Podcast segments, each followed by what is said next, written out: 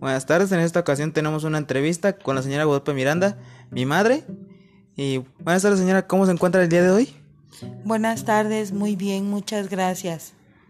Bueno, en esta ocasión hablaremos un poco de su vida laboral, empezando, empezando y terminando esta entrevista con unas preguntas. Ah, señora Guadalupe, ¿qué estudió? Estudié contaduría ¿En dónde lo estudió? en la Universidad Veracruzana.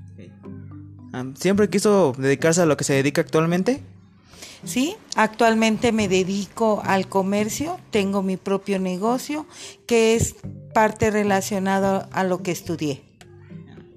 ¿Cómo fue su etapa en la, preparator- en la preparatoria y o en la universidad?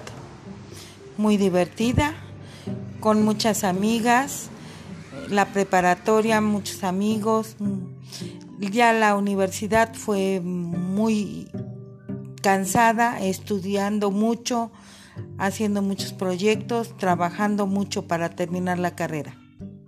Ok. Ah, ¿Cuáles trabajos tuviste?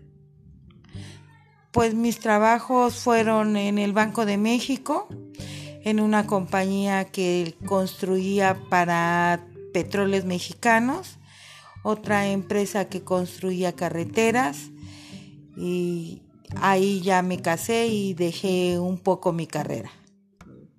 ¿Y cómo ha sido tu vida laboral?